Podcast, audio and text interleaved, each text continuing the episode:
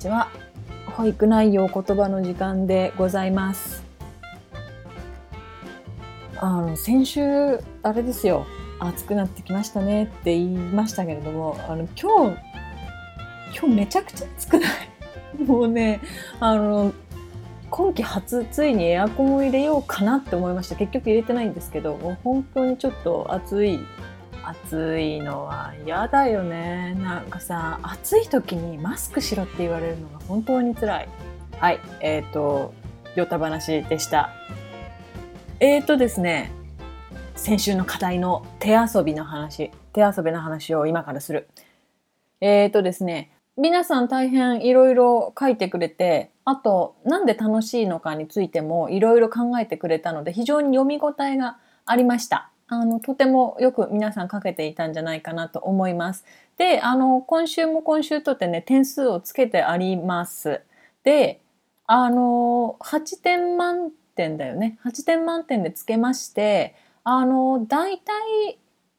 大体6点ぐらいみんな取れているかな？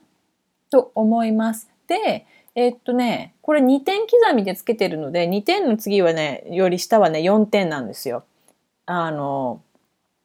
4点の人は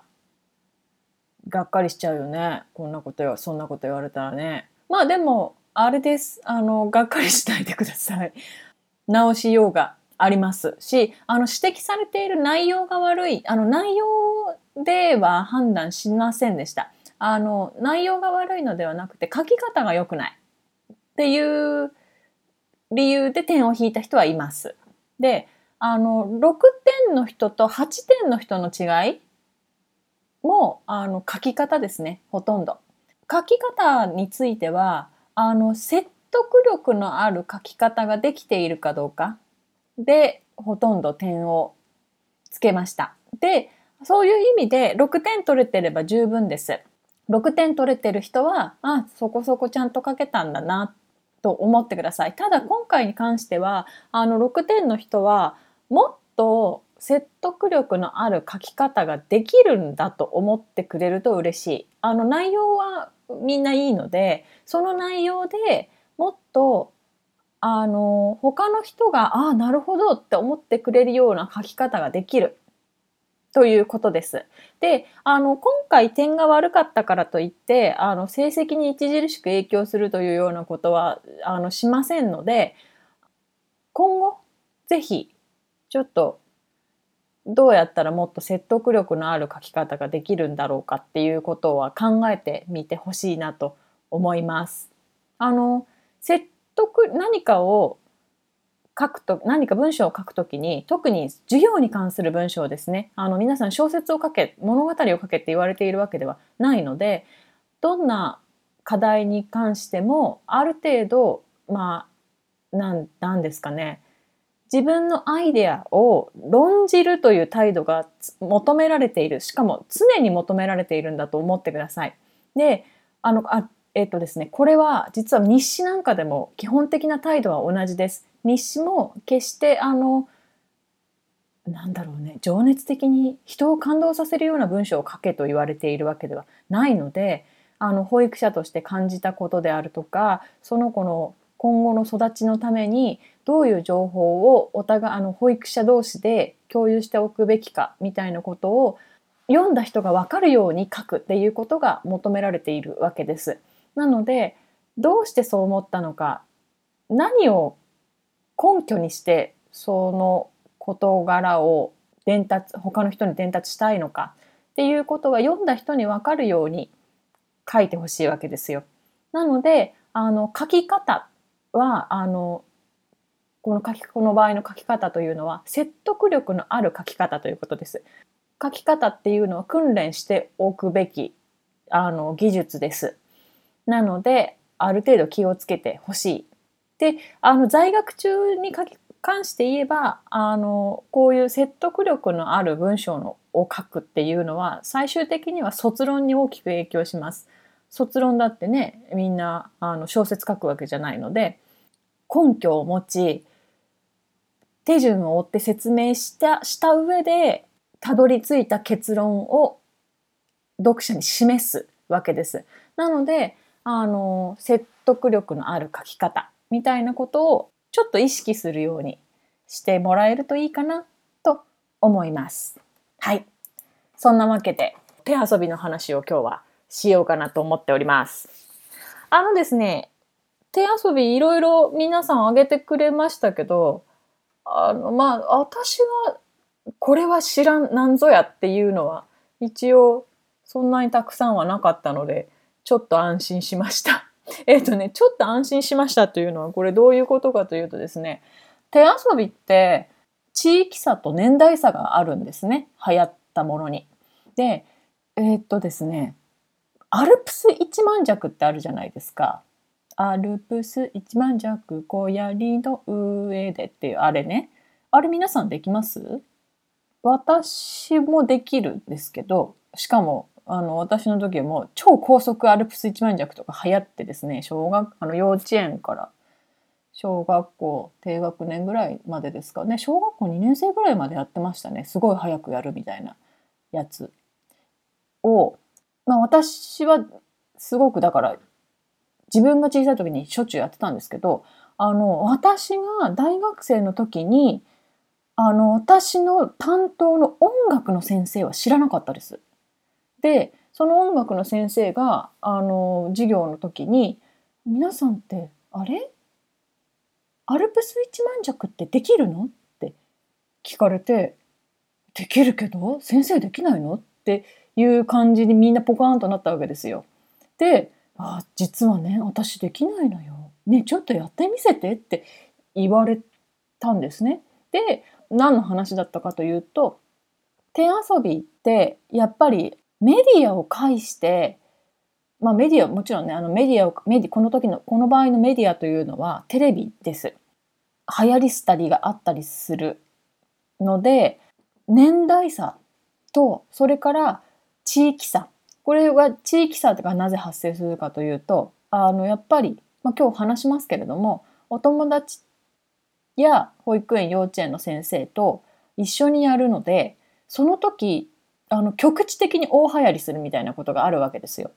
なのである特定の年代の人たちだけが知っているある特定の地域の人たちだけが知っている手遊びってあったりするんですね。なのであのね地域差は受け入れられるけど年代差すごいあったら嫌だなって思ってた のでまあそれはないなさそうって思えたのは安心しました。安心しましたっていうのはあれですけどね。まあでもあのこれちょっと意識地域差年代差があるのであの新しい手遊びを取り入れることにはぜひ皆さん積極的になってください。それこそテレビで何やってるかとか今だと YouTube とかでも流行りが形成されたりとかするんでしょうね。ちょっと私もそこまでは抑えてないですけどあのまあでも YouTube で手遊びが YouTube 発信の手遊びがはやああれだわちょっとわかんないですねあのちょっとこれ雑談なんですけど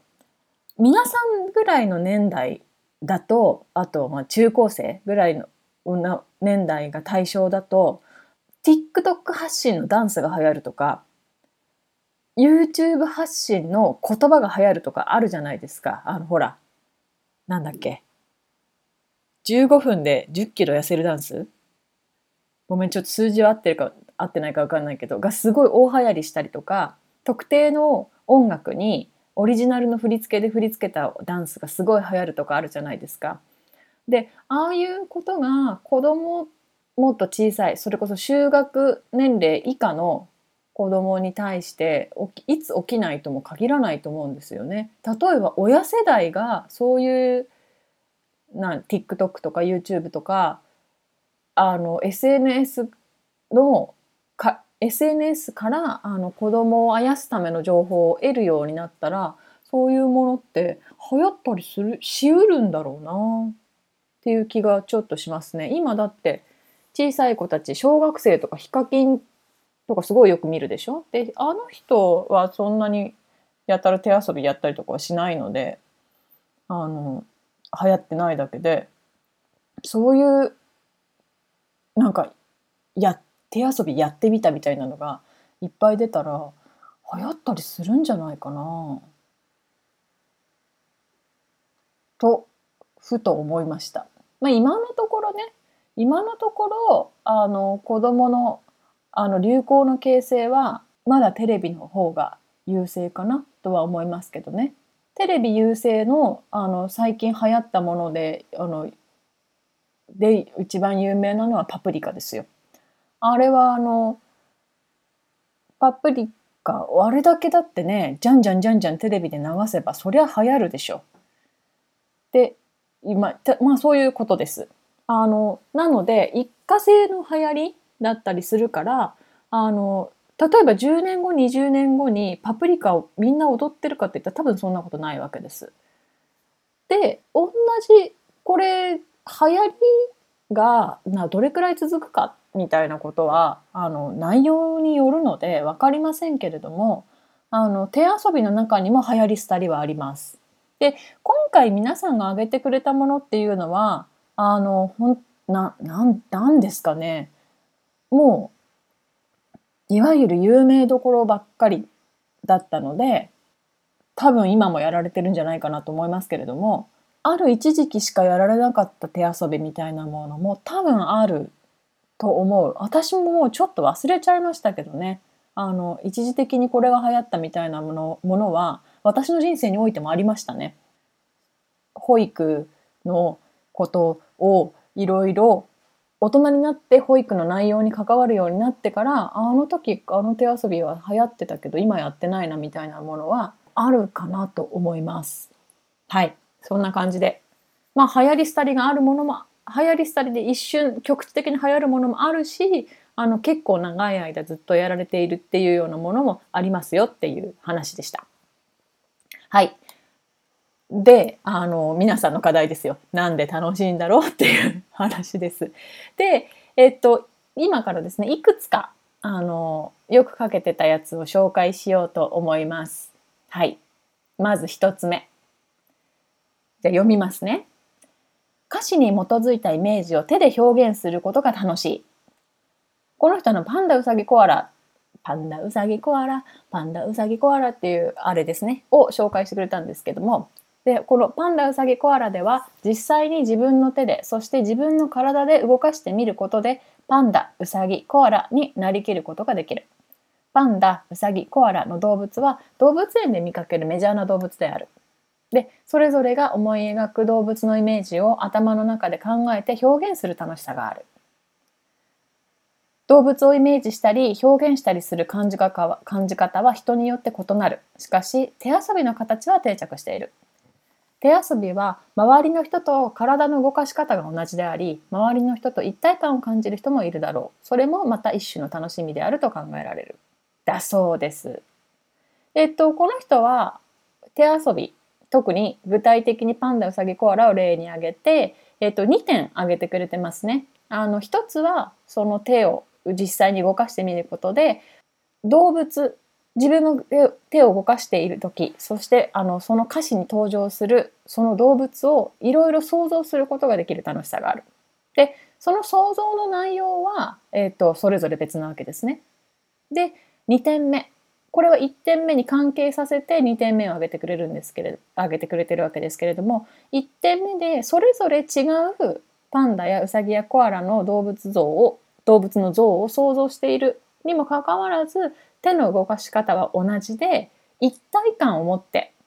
遊ぶことができるっていうところに楽しみがあるのではないかっていうことを書いてくれました。うん、なかなか良い指摘であると思います。特にこの1点目と2点目の関係性があるところがなかなかいい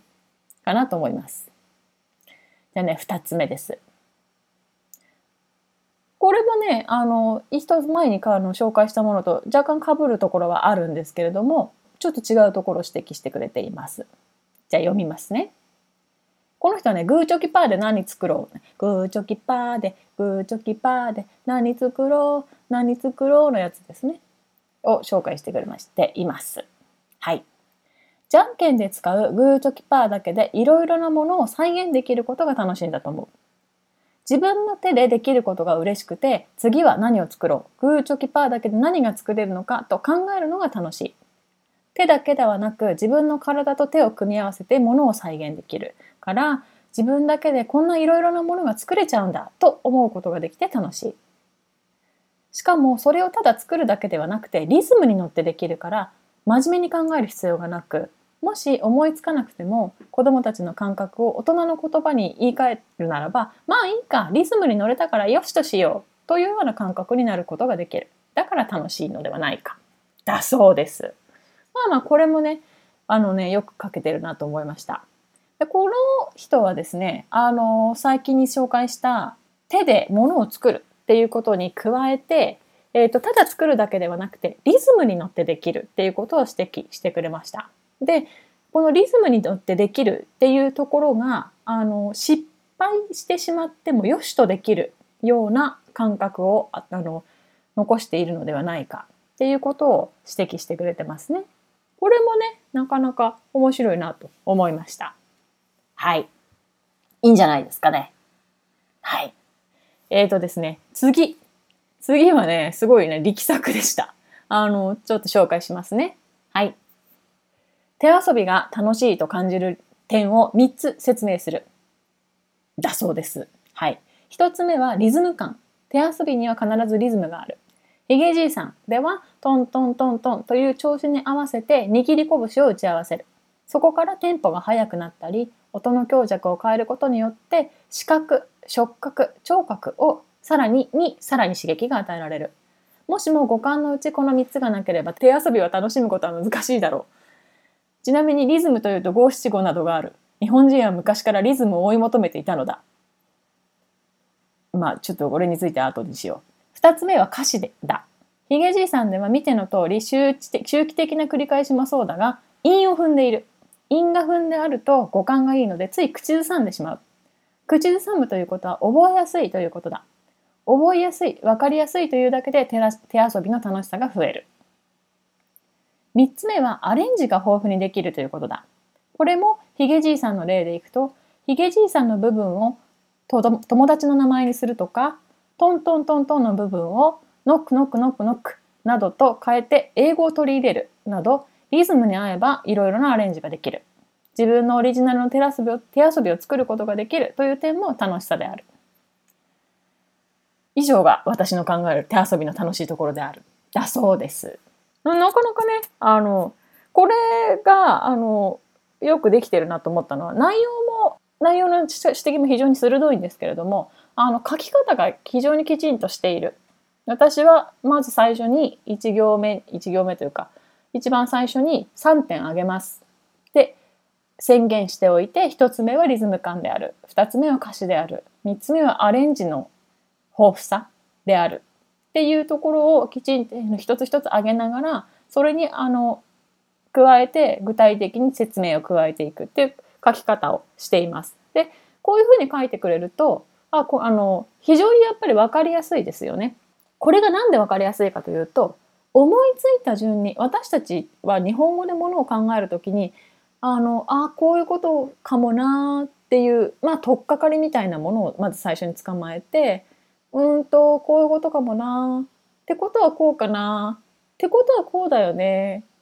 なるほどじゃあそういうことか。あつまりこういうことなんだね。っていうような感じで思いついた順番に日本語をあの並べていってしまうんですね。それは私たちがそういう順番で考えているからです。なんですけど、それを文章にして書くときは、その順番で書いあの考えた順番に書いてしまうと、結局結論が書かれるのは最後なわけですよ。で結論が書かれるのが最後になるとあの読んでる方はいつになったら結論が出るんだろうまだかまだなのかってなっちゃうじゃないですか。となると先に結論を言ってくれた方がその結論に至るまでのアイデアも聞き取りやすかったりします。つまり私が好きなケーキの話をします。私が好きなケーキはショートケーキです。理由は2つあります。1つはイチゴが好きだからです。イチゴは果物の中で最も美味しい果物だと思います。2つ目は白いからです。私は白い食べ物が好きです。白い食べ物だったら何でもいいと思ってるくらいです。パンとかご飯とか最高に美味しいです。以上の2点の理由から私はショートケーキが好きです。で、言ってくれた方がうんと白い食べ物が好きでうんとあと甘酸っぱいのも好きでうんと白いものって言えばパンとご飯とあと生クリームでしょ？で甘酸っぱいものって言えばいちごとみかんとあとは木いちごかな？うんやっぱりいちごかな。じゃあいちごと生クリームを合わせてそうだショートケーキ。うん私はショートケーキがいいと思うってなってたらちょっとだるいじゃないですか。あのさっき事柄を論じるための文の書き方を意識するようにしてくださいねっていう話を今日最初にしたんですけれども事柄を論じる時の文の書き方で言えば結論を先に書いた方がいいことが多いです。なのでこの書き方をあの身につけちゃうっていうのが一つの手です。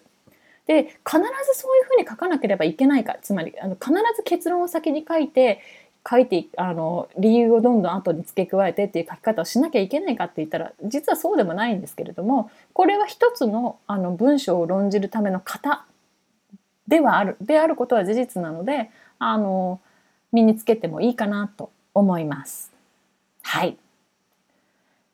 であのまだこの話で引っ張るんですけどあのね日本人は昔からリズムを追い求めているっていう話これねこれねこれはね、どうなんだろうね。あのね、日本語っていう、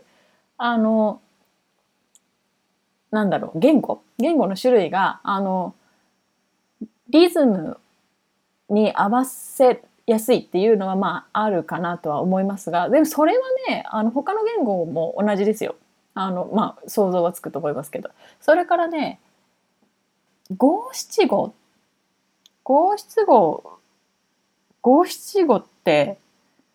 なかなかなんていうか西洋音楽に合わせづらいリズムだよね。っていう話。でなのでね日本語の語感と西洋音楽的なつまりねあの皆さんが今練習している多くの子供のための音楽って基本的にはピアノで作曲されてでその作曲法って基本的には西洋音楽の規範化された西洋音楽のセオリーにのっとって作られているので今ちょっと難しいこと言いましたけどあのこれはヨタ話なのでふーんと思ってくれればいいです。あの西洋音楽の規範にのっとって作曲されているのであのねそんなに実は合わせやすくないはずなんですよ。でそれでもっと言うと日本語の特に五七五っていうのは実はこれだけでメロディアスなんですよね。私たちはアクセントで単語を判断しないでしょ？私たちはイントネーションで単語を判断するじゃないですか。箸か橋かって、箸とかしかって言わないじゃないですか。今のが、あの、音の高さであの意味を変えるのがイントネーション。あの、音の強弱で、あの、単語の判断をするのがアクセントね。で、私たちは日本語はイントネーションを使ってあの単語同じ同音の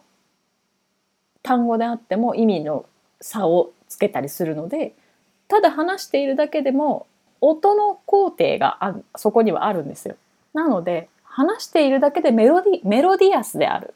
っていうことは言えるかなと思います。でねそのこととねリズムはね結構別なんだよね。っていうのはねちょっと思った。リズムを追い求めていたっていいんじゃないかっていう指摘はねちょっと面白いんですけどそんなに単純な話ではないんじゃないかなっ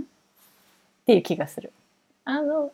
私たちで心臓をドキドキさせながら生きてるのでリズムは好きだと思いますよ。はい。それは、それはそう。なんだけどね、それをね、日本語と組み合わせるのが、そんな単純ではない。はい。まあ、そんな話です。はい。えっ、ー、とね、次、次に行きます。これ次でね、最後です。あの、紹介はね。はい。手遊びがなぜ楽しいのかというと、体を動かせるのに加えて、誰かと話すチャンスにもなるから、だと考えます。体を動かすことが好きな人はたくさんいる。それを歌や音と一緒に動かすことでワクワクやドキドキという感情が出てきて楽しい気持ちになると思う。ただ体を動かすことが苦手な子でも歌や音と一緒に動かせば自然に苦手でも体は動くしこれならできるという気持ちになりできるものは不思議と楽しいと感じられると思う。また手遊びはやり方を大人に教えてもらってやるものがほとんどだが見ただけでは理解しきれないことがある。だが近くにいる友達に聞いて教えてもらえるしそれが友達になるきっかけや話すきっかけになりなかなか話しかけられない子でも簡単に話すことができる。だからこそ内気な子でも誰かとやれる環境が楽しいと感じるのではないか。したがって話すきっかけになるとともに体を歌や音と一緒に動かせる手遊びは楽しいのだと考えられる。だそうです。この人はですね手遊びがコミュニケーションのきっかけになる。っていうことをあの、ね、指摘してくれています。やり方を教えてもらうとか一緒にやろうって言ってみたりとかするきっかけになるのではないかっていうことですね。これはねこのことについてね指摘してくれた人何人かいました。であの一番最初に紹介した人が書いてくれたことに一緒にやることができるで同時に想像しているものがそれぞれちょっとずつずれてる可能性があるっていうことを書いてくれたんですけれども、まあ、それともね関係があるかなと思いましたね。あの誰かと一緒にあのこの話実はまた後でするんですけど誰かと一緒にやるまあ一人でなかなかやらないですよねあのテレビ見ながらするみたいなことはあるかもしれないですけどまあ大抵誰かと一緒にやるんだと思うんですよ。あのペアでやる手遊びとかもあったりするしあの複数人でややる手遊びもたくさんあるのでやっぱり誰かと一緒にやる。でそのことによってあのその相手とリズムを合わせる。口の動かし方を合わせる。手の動かし方を合わせる。でそのことそれ自体もコミュニケーションになるしまたそれをやろうって言ったりどうやってやるのって聞いたりする。こともコミュニケーションのきっかけになったりする。そういうところに、まあ、楽しさがあるのではないかという指摘でした。うん、これもなかなかいいんじゃないかなと思います。はい。で、えっ、ー、とね、ちょっとね、まとめますと、あの、皆さん指摘してくれたことの中には、あの、いくつか、いろんな要素を指摘してくれた人たちがいましたけれども、まあ、リズムに合わせ、まずひと、まず、リズムに合わせるのが楽しい。それから手の動きが想像力をかきたてる。でそれから手の動きが展開することが不思議に感じるっていうのもあのことを指摘してくれた人もいました。例えば頭の上に手を手のひらを前に向けて両方の手を頭に乗せてうさぎうさぎってやってたのが例えば組み合わさって蝶々になったりあのキャベツになったりってやってたかと思えば手はお膝ってなってあお話聞く姿勢にいつの間にかなってるみたいなこともあのそういうふうに手の動きが展開する部分にも面白さを感じるっていうことを指摘してくれた人もいました。でそれから、まあ、誰かとのコミュニケーションになる。あとですねこれを挙げた人意外と多かったですね。覚えられる覚えることができてでその覚えたことを他の人にやってみせられる自分はこれができるんだぞっていうことを他の人に見てもらえるのが楽しいっていうことを挙げてくれた人もいました。であとそれをアレンジして自分でいろいろ作ることができるよっていうことを挙げてくれた人もいたのとあと複数の感覚が同時に刺激される感じがするっていうことを挙げてくれた人もいました。うん、あのなかなかいいんじゃないかなと思います。面白いことをいろいろ書いてくれてあの大変読み応えがありました。はい。もう30分喋っている。えっ、ー、とですね、今日ですね、今日の真面目な話なんですけれども、えっ、ー、と、今日はですね、先週、しりとりの話したじゃないですか。で、しりとりはゲームだよっていう話をしたんですけれども、今日は手遊び、手遊びの話をしたじゃないですか、今までさんざっぱら。で、この遊びとゲームの話をちょっとしようかなと思います。遊びとゲームってよく混同されてしまうんですけれども実は概念としてはあの遊びそれ自体とゲームそれ自体が違うという意味ではないですよ。ゲームの中にも遊びとして行われるゲームがありますのでただ遊びはそれそのままゲームなわけではないゲームがそれそのまま遊びなわけではないのであのその話をちょっとだけしておこうかなと思います。えっ、ー、と遊特にねこの遊びについてはあのもう基本文献と言われているものが限定されていてあのこれも誰かに聞いたりしたんじゃないかなどっかの別な授業で出てきてるんじゃないかなと思いますけれどもあのホイジンガの「ホモ・ルーデンス」っていう本が20世紀の中頃1938年に出ていてでそれから「カイヨワの遊びと人間」っていう本が出ています。これがね1958年に出てます。非常に難しいのでよ絶対読まなきゃいけないというものではないですしちょっともう古いんですよねどっちも。なのであの読まなきゃいけない本だとは言いませんけれどもそうこの2つはそのホイジンガの「ホモ・ルーデンス」と「海洋の遊びと人間は」何ですかね子供の遊びを考える上ではもう基本中の基本のもうタイトルと筆者の名前ぐらいは知らないとちょっとモグリだって言われるような あの本なので名前だけは覚えておいてください。でもし卒論で遊びについて考えたいとか思うのであれば一回は手に取った方がいいかな。あのはいどっちも文庫が出てるはずなのであれ会話あったかな？あのちょっと忘れちゃいましたけどあのみんな読む読むべき人はみんな読むのであの手に入れやすい本です。で、えっと、もうちょっと最近のもので言うとあの西村清和という人が「遊びの現象学」という本を書いています。えっと、サントリー学芸賞というあの非常に学術書のすごい賞なんですけどそれを取った本がありましてもしね遊びについて真剣に考えたいと思うのであればこっちの方がおすすめです。ですけどこれが一番難しいかな。はい。まあ一応本の紹介でした。あの、こういう本があるんだっていうことだけ一応押さえておいてください。で、あの、遊びの話なんですけれども、遊びって何のためにやりますか？っていうのがこれは引っ掛けの問題です。あのですね、遊びと最も大きな特徴というのはですね、遊びには目的がありません。何かのために遊ぶというのであればそれはもはや遊びではないんですよ。遊びっていうのはそれそれ自体でそれそのものが楽しいからそれそのものが心よい心地よい心よい快楽であるからやるんです。なのでちょっとね気をつけてほしいのがあの皆さんのような立場の人たちってあのいろんなところで子どもたちは外遊びをする外遊びはあの体の発達に役立つとか手遊びやお絵描きは手先の発達に役立つみたいなことをあのいろんな場面で聞き聞くことがあると思うんですけれども子どもたちは決して体を発達させるために遊んでいるわけではないんですよ。これ意味わかりますよね。あの結果として後付け的にその遊びが何かの役に立つっていうことはあり得るんですけれども本人たちは体を発達させようと思って遊んでいるわけではないんです。例えばかけっこをする子供がいるとするその彼らは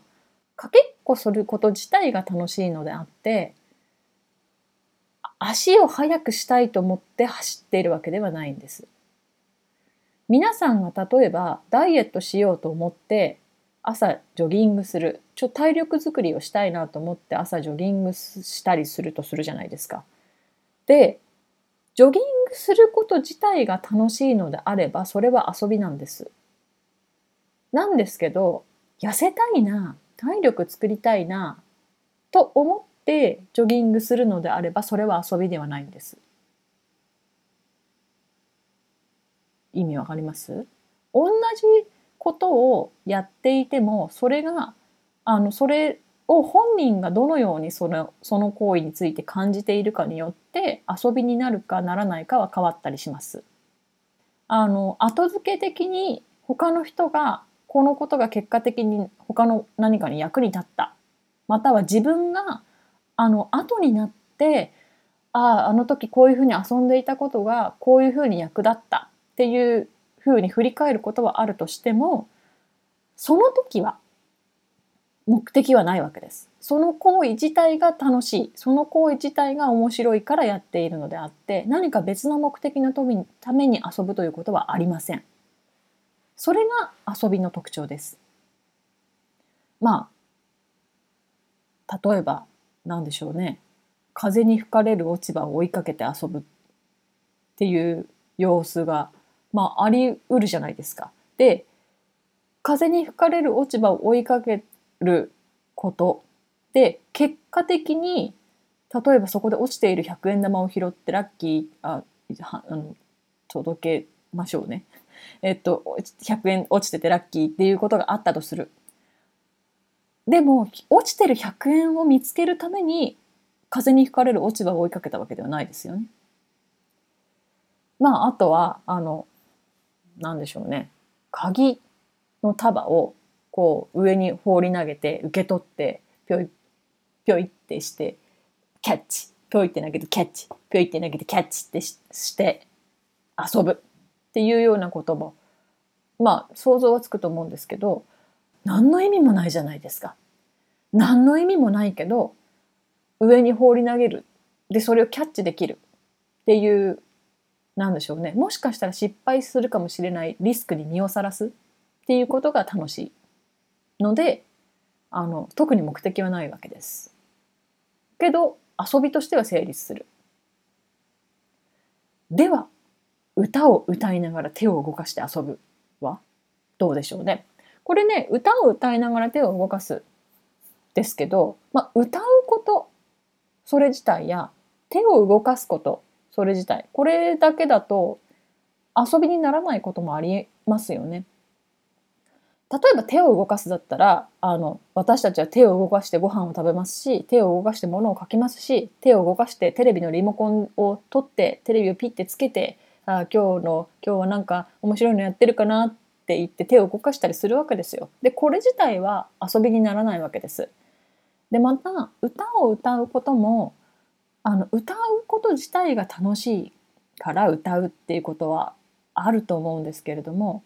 必ずしも歌うこと自体が楽しいから歌う人たちばかりでは実はないんです。例えばこれはなんか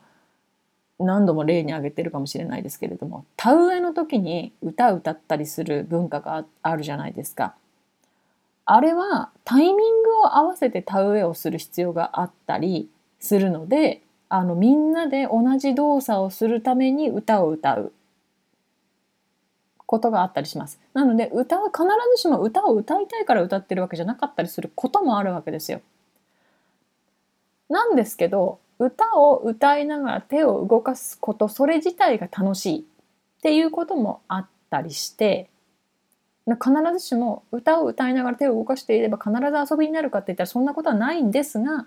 ないんですが歌を歌いながら手を動かすことそれ自体が楽しいって言える場合にはそれは手遊びになったりするわけです。ってことですね。はい。で、え、ー、とちょっとだけねあのゲームの話もしておきます。えっ、ー、とじゃあゲームはどうなのかっていうとこれはもうあの先週の復習ですけれどもゲームはこれはね必ずルールがあります。でルールを守ることによってあのゲームが成立しているわけです。でルールは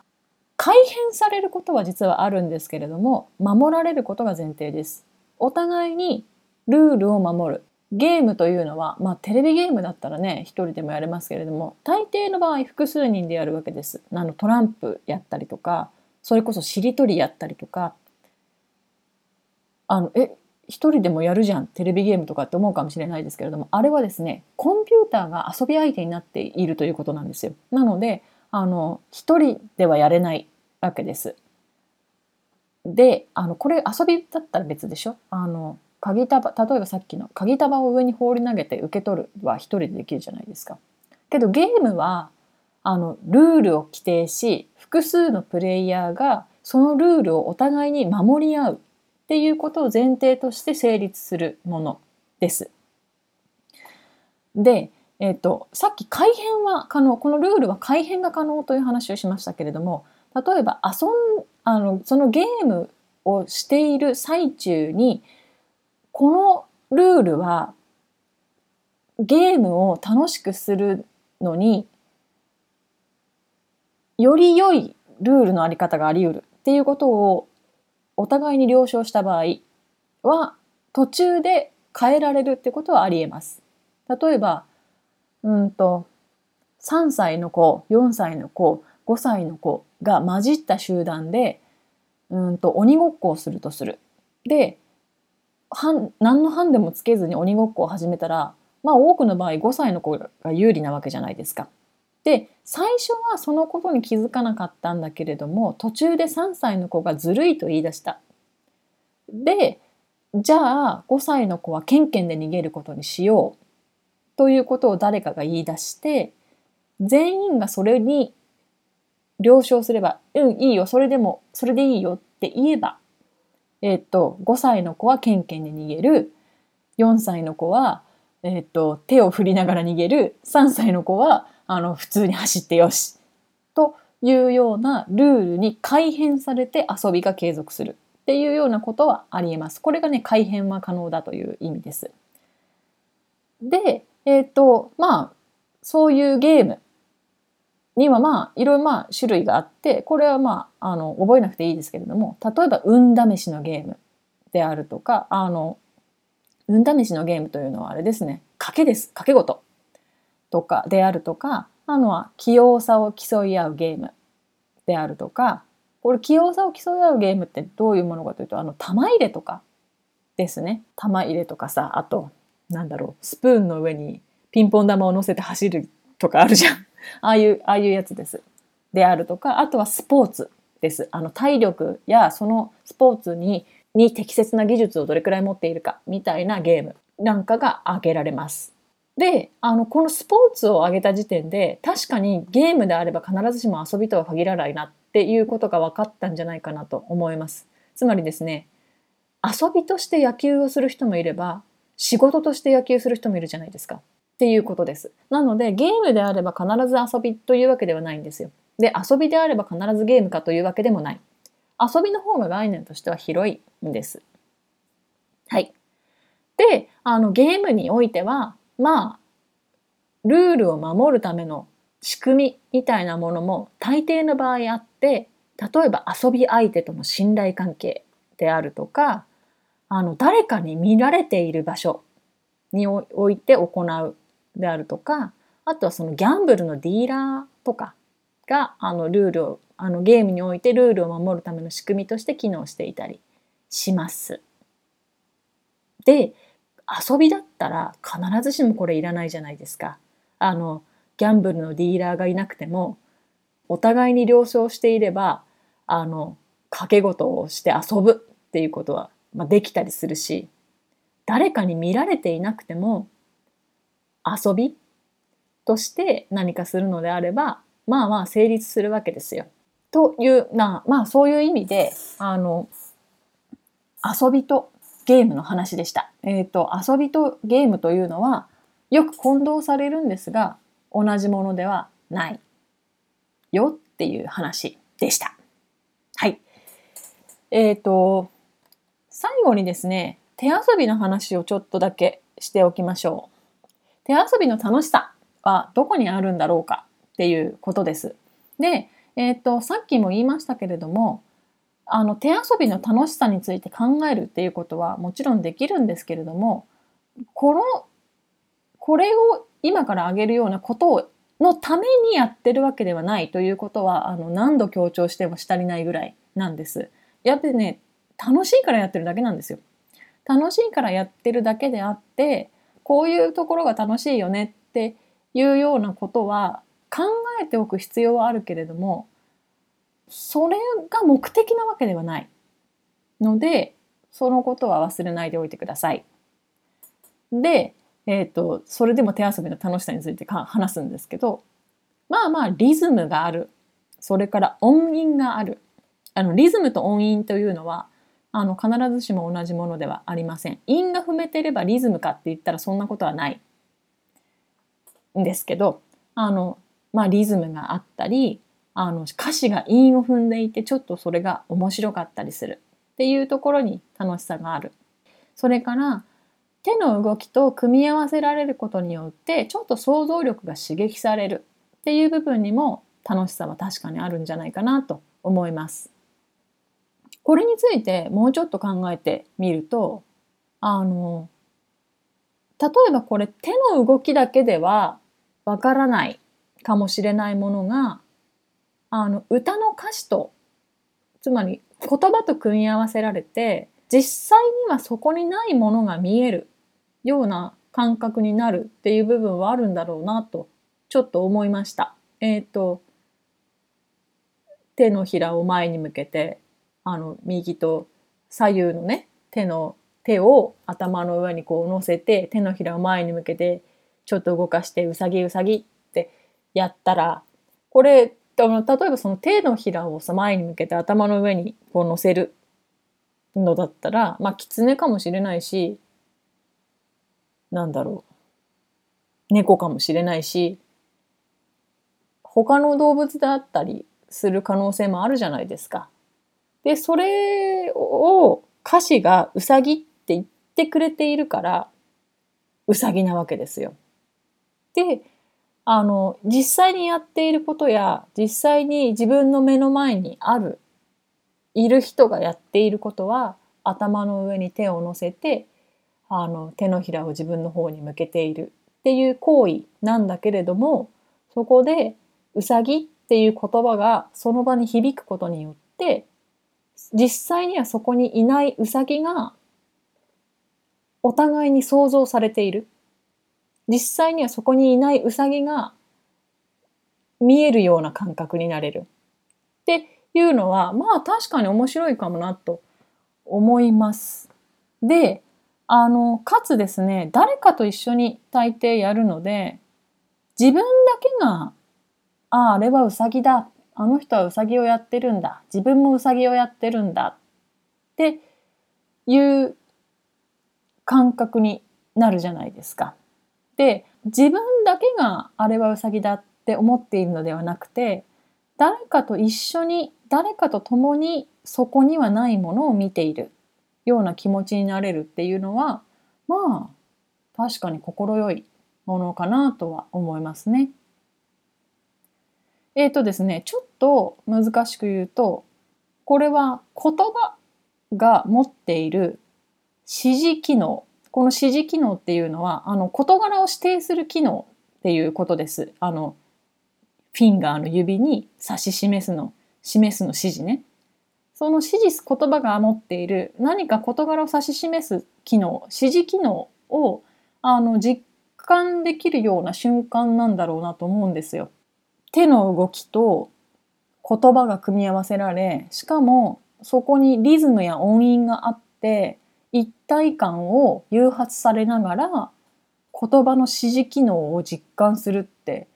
まあ確かに楽しいでしょうね。はい。そんな手遊びの話でした。今日は手遊びの話、それから遊びとゲームの話をしました。えー、終わりにしようと思います。ちょっとまた長くなってしまいましたね。すいませんでした。えっ、ー、とですね、来週、今日ね、なんで無理やり指示、言葉の指示機能の話をしたかというとですね、来週、